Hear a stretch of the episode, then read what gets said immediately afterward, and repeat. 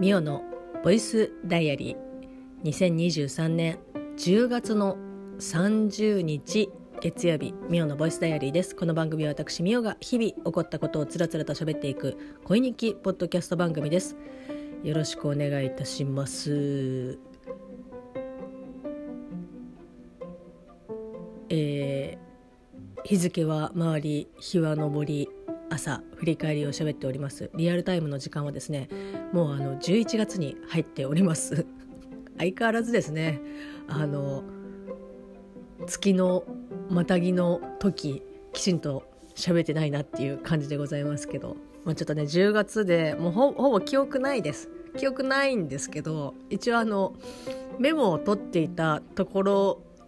は、えっと、1日だけありましたのでちょっとそこだけねお話をして11月にね私ももうこのボイスダイアリーも11月にねもう行こうというふうに思っておりますのでよろしくお願いします。早速ですね、えー、10月30日月曜日ですけど、まあ、週の始まりということで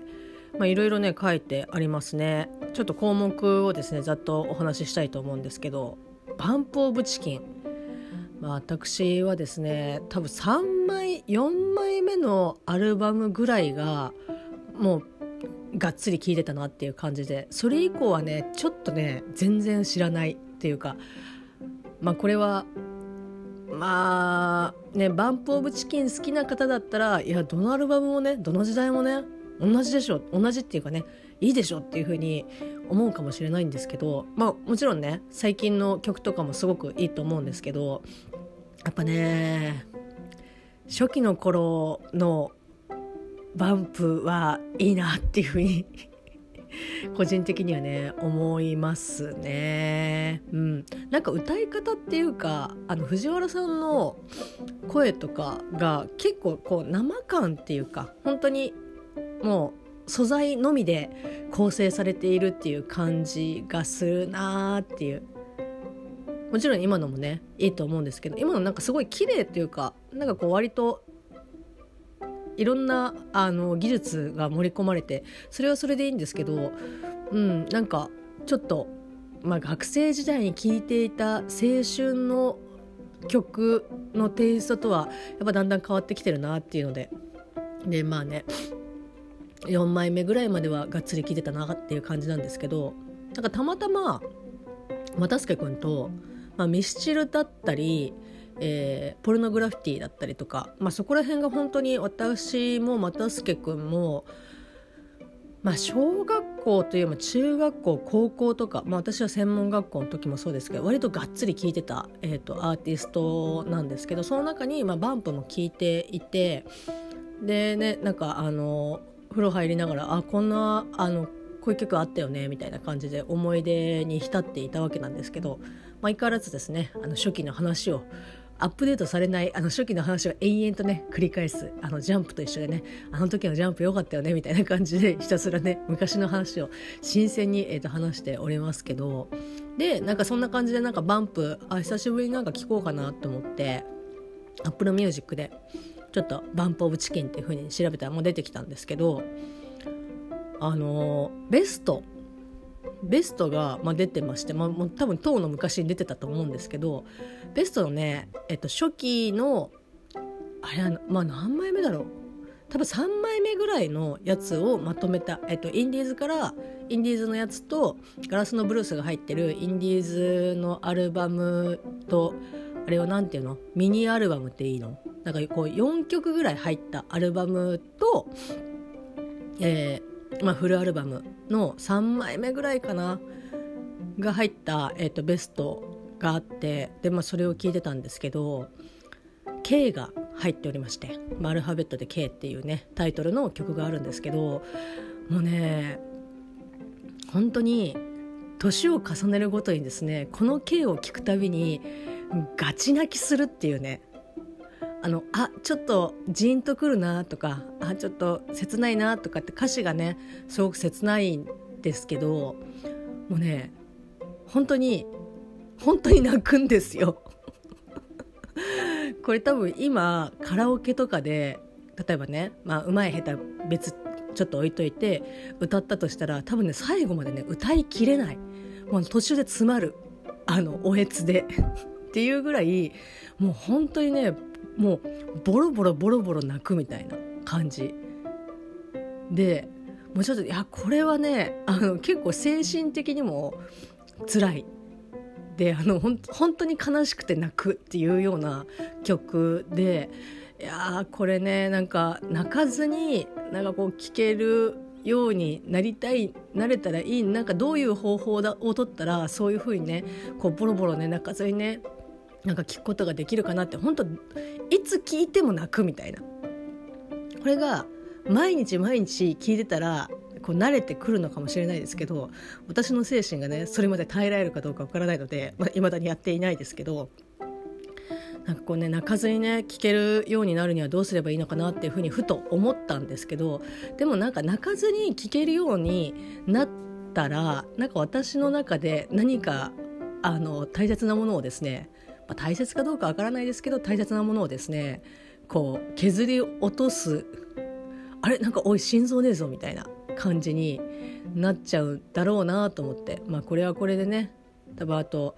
もう何年後か。まあ、何年後かじゃなくてもいいけど、まあ、また聞いたりとかしたらまた同じようにですねうううううっていう風に泣くとは思うんですけど、まあ、会社でね仕事しながらそのベストを聞いて K が流れた瞬間にですねもうあの仕事どころではないみたいな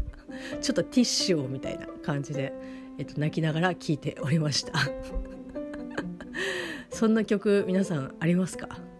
今のとこね K ぐらいですね。まあなんかちょっとジンとくるなとかっていう曲とかはもちろんありますけど、まあ、私の中ではやっぱね猫ちゃんが出てくるっていうのが、まあ、これが猫ちゃんだったりねワンちゃんだったり、まあ、動物っていうのがかなりねそういう引き金になってるのはもちろん分かってるんですけどうん、K, K はねとにかくいつ聞いても泣きますね。うんあのよくあの泣き映画とかねあの泣き本とかありますけどこう最後ねあの感動の涙がみたいな感じであのキャッチフレーズあんま好きじゃないんですけど。それぐらいあ米が炊けましたね。ありがとうございます。炊飯器早炊き朝からね。ありがとうございます。あ、あのそういった泣き映画泣き本とかいろいろあったりとかしますけどまあなんかそういう立ち位置にはなんかした別にね無理やりなんかするつもりもないんですけどただいかんせん聞くたびに泣くっていうね感じの曲なんですけど皆さんそういうのねあったりとかしますか？もしよかったら教えてください。でですね次が、まあ、あとはねもう本当にこんなね K でねああ泣いちゃうんだよねとかっていう話をした後に意外となんか現実的なえっとボイスダイアリーメモ項目読み上げたいと思います。なんか銀行の手数料がなんか増えたような気がするんですよねいやいやちゃんと調べればわかるはずなんですけど調べるのはねアートでしようって思ってなんかふわっとしてるんですけどなんかあれ今までまあこう金額によって振り込みの手数料って変わってくると思うんですけど220円とか440円とかだった気がするんですけど最近あれ500え800みたいなでその高額をね振り込んでるわけでもないんですよ。今までこれぐらいの金額ってまあ振り込みしたことあるよなとかって思うんですけどにしてもえなんでこんな高いの？みたいな。ちょっとねびっくりしましたね。まあ、銀行によってなのかもしれないですし例えばその同じ銀行同士だったらあのこの手数料あの他社の銀行だったらこの手数料っていうふうにね、まあ、他社の方は多少高いですけどにしてもみたいな。えー、えー、っていうね。ちょっとねあれ？とかって思った。感じです。で未だに調べてないですけど。あんま私の方からねあのどっかに振り込むっていう作業自体はそんなにないので、まあね、また忘れた頃にねあれ？なんかまた高いなみたいな。感じで思うかもしれないですけど。まあ高いからといってあじゃあ振り込まないっていうわけにもいかないのでもうねあのこの振込手数料を払うしかないっていう感じ。どうなっているんだろうって。そんなこと思いましたね。であとはなんか同僚からですねこれなんか項目ざっと言うって言いながら結構ちゃんと喋ってますけどなんかあの同僚からあまあこれはちょっといいかな。まあ同僚からねなんかイラッとしますよねっていうふうになんか言われることがあって。で別になんかそのなんかね話の内容がその8時間しか寝てないみたいな感じで言われてたまたま睡眠の話になって8時間しか寝てなくてみたいな感じで。でまあこう一般的に言うと8時間ってあ結構ちゃんと寝れてるなっていう感じだと思うんですけど別にその睡眠時間って、まあ、こう人によってベストって違うし、まあ、長けりゃあのいいっていうわけでもないし短ければねあのもうちょっと寝た方がいいとかっていろいろその人によってベストってあると思うし、まあ、別にそれはね全然いいんですよ。まあ、私なんかまあ大体まあ、8時間、まあ、私も8時間ぐらい寝る寝るとまあちょうどいいかなっていう感じだと思うんですけど、まあ、こう人によって違うからあそうなんだぐらいに思ったんですけどなんかこんなに寝ててなんかこうちょっとねあこいつこんなに寝てんのかよ羨ましいなみたいな感じで思ってやばいイラッとしちゃいますよねみたいな感じでこう言われたんですよね。なんかねそのその一言にイラッとするみたいなそれまでのその話した内容に関しては別に「ふんあそうなんだ」とかって、まあ、ちょっとそんなに興味がないっていうのもありましたけど「あーふんあ8時あそうなんだ」とかって思って、まあ、別に本当に何にも思ってなかったんですけどその彼女の中ではこういうことを言ったらイラッとさせちゃうかもなっていうちょっといたずら心ぐらいの感じで思って喋ってるとは思うんですけどいやそもそもそういうふうに思わせるかもっていうふうに思って分かってて喋ってることにイラッとするみたいな感じ。だその内容は別に何でもいいんですよ。その8時間寝てるとか。まああの何？まあこれはちょっと分かりやすく言うと体重がなんかこうちょっと増えちゃってみたいな。でその体重聞いたらいや全然じゃんみたいな感じ。でもまあそのそれもね体重も人によってベスト違いますから、まあ、別にねあそうなんだぐらいに思うし別にそこに関しては何も思わないけどなんかこんなに痩せてることに対してあの太ったって言ってイラッちゃイラッとしちゃいますよねみたいな感じで。まあ、そそのそのお前の思っているその今の感情にイラッとするわみたいな感じのことをねちょっとなんか あれ？と思ってその時はちょっとねもやっとしましたけどまあ、そんなことがねありました、まあ、特にね、あのー、それに対してでもそのその一言がイラッとしますねっていうふうにはさすがにね、まあ、会社ですから言わなかったですけどあちょっとねイラッとっていうかあムカつくなっていうふうに 思いましたね。はい、で最後ですねえー、っとこれは結構前からなのかちょっと分かんないんですけどまあ、30日。え10月ってあ10月って31日あったね。えっと10月10月の30日、えー、31日、えー、1日11月の1日に、まあ、弟の結婚式があるということで私のね手持ちの、えー、化粧品では黒留め袖着るにはねちょっとあの戦えないあの装備が足り装備っていうかね武器が足りないということで、まあ、のドンキで化粧品をね買ったんですよ。でキレイコーっていう最初ああこれなんかこうねお安いお化粧品だからまあこうキッズ用なのかなとかっていうふうに勝手に思ってましたけどなんかこう YouTube とかで調べたりとかすると本当にあのクオリティをできるだけ維持してこのお値段みたいな感じで、まあ、原材料も結構ちゃんとしてるみたいなんですけど割となんかそのキッズ用とかじゃなくて普通にあのいろんな人が使うには本当にコスパがいいというか試しに使いたいとかいろんなこう種類のものが欲しいとかっていう人向け用に作られた、まあ、のメーカーさんがあるんですけど、まあ、それをねこう買ったりとかして全部ね500円。でこのクオリティで500円ってやばくない？みたいな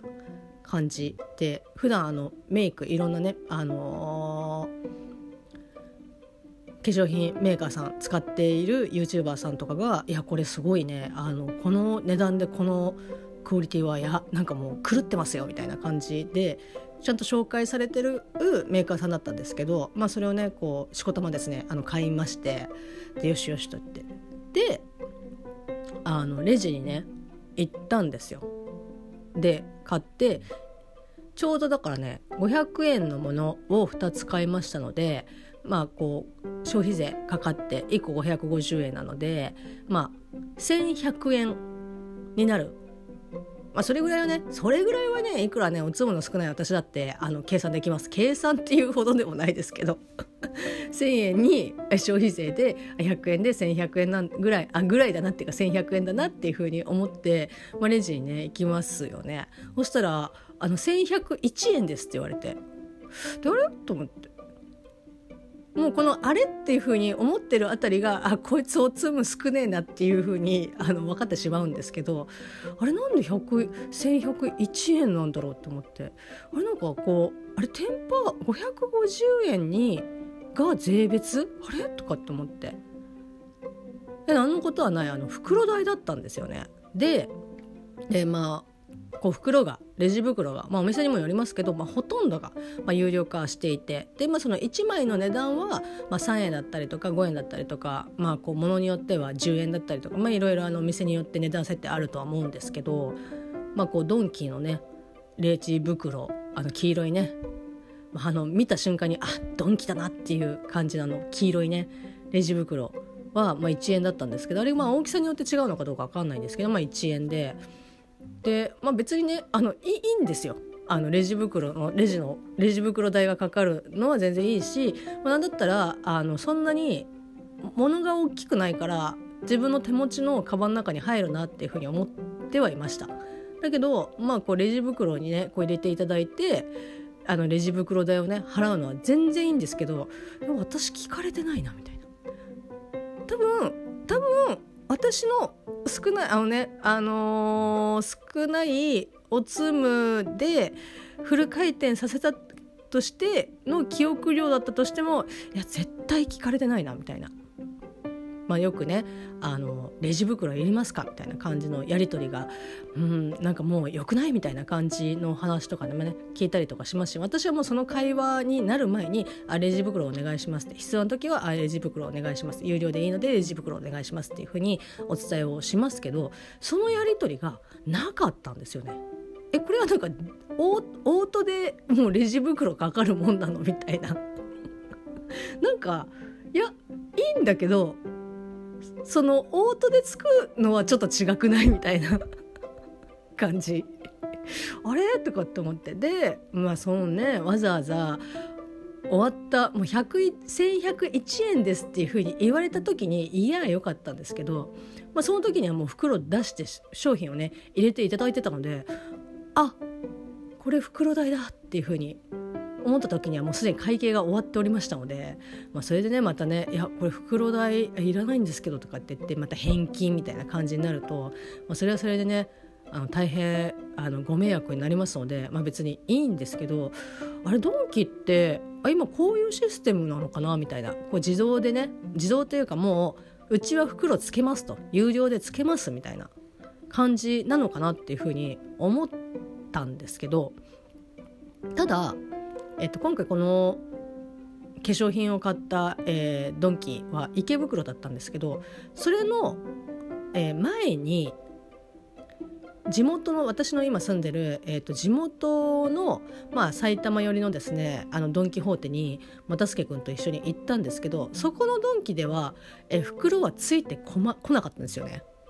あ全然あの袋入れますかっていうやり取りすらないみたいな。その代わり、えっと、袋はないみたいな感じで、まあ、袋が必要だったら「あ袋ください」とかっていうふうに言えばもちろんあの有料でつけてくださるんですけどだそういうやり取りがない場合は袋がないという。まあ、こうすごくねあのなんか普通に納得できるというか、まあ、あのもううちはそういうやり取りせずに、まあ、袋がいるんだったらてめえで言えと。そしたら売ってやるっていう感じだと思うんですけどあれ？と思って。ということはあのドン・キホーテでこう統一して袋を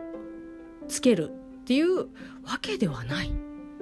ということは池袋店は自動でつく。う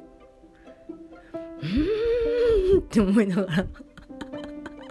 それをね考えそれをそういうのを考え始めるとあのたかが1円されど1円というか。いや別にあの袋をお金払って別に欲しいわけじゃないけどなんか勝手にねつけられるのもそれはそれでなんかどうなのとかってえなんかちょっとねモヤモヤ、えっと、しておりました。皆さんのねお住まいの地域にドン・キホーテがあるかどうか分かりませんけどまあ私のねあの近所にドンキがあるわけではもちろんないですけど、まあ、ちょっと足を伸ばせば、まあ、いくつかねドンキがあったりとかしますけど、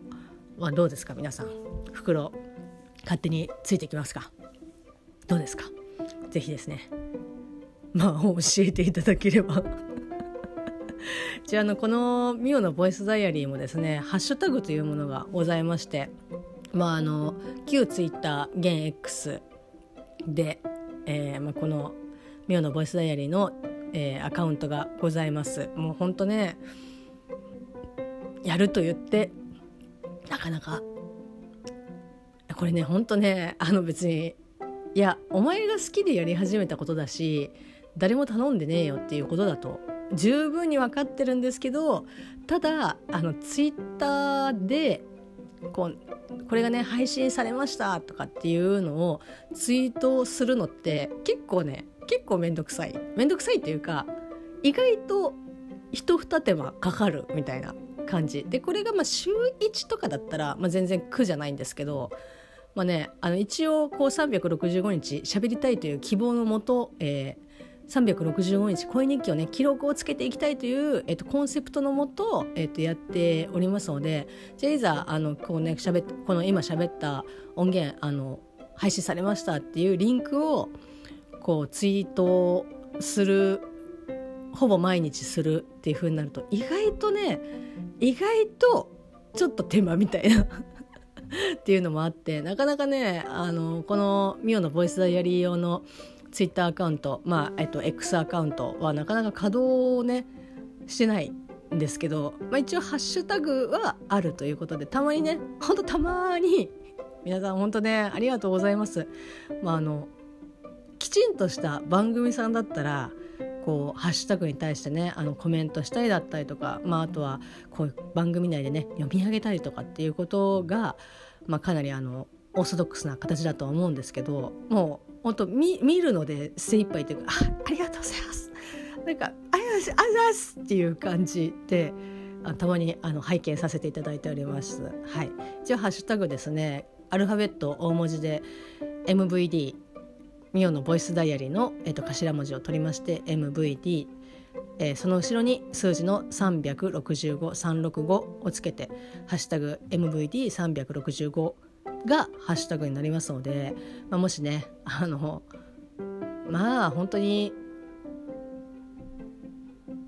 感想があればというかね。いやこのなんか皆さんどうですかみたいなことに対していやもうねしゃあなしやぞっていう感じであの答えてくださる方がいらっしゃったら是非ですねこのハッシュタグつけていただければ、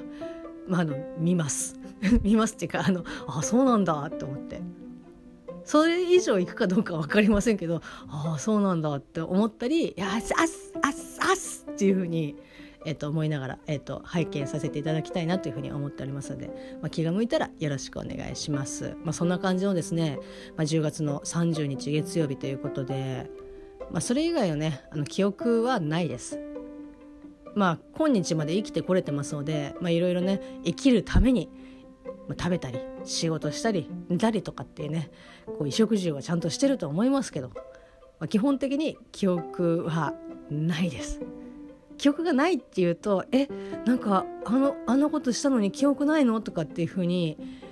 後でね振り返ったりとかすると「いや何言ってんだろうお前」っていうふうに思うかもしれないんですけど今この時点では全く思い出せない。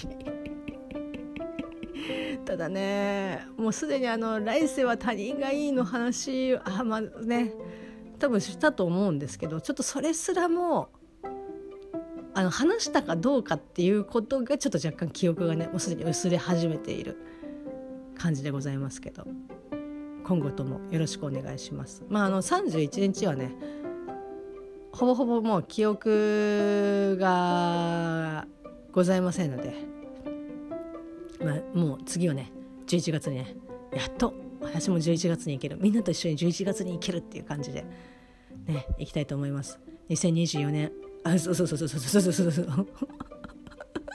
年越しちゃったよ。2023年もねまああのリアルタイムではもう2ヶ月切ってますから。恐ろしいですね。あれこの間なんか10月ほんと秒で終わったなって毎月言ってるんですけど。毎月どの月でもあれなんか5月なんかあっという間だったよねみたいな。ていうかもう1年間があっという間っていう感じですけど、まあ、あのところにね2023年2ヶ月切っておりますので皆様ですね良き2023年残りをですね過ごしていただければなというふうに、えっと、思っております。季節の変わり目、まあ、今日はねちょっとあのなんか気温高めだったりとかちょっと雨降ったりとかっていうのでなんか微妙に過ごしにくい、えー、お天気だと思いますけど、まあ、寒暖差まだまだありますのでどうかですねご自愛いただければなというふうに思っております。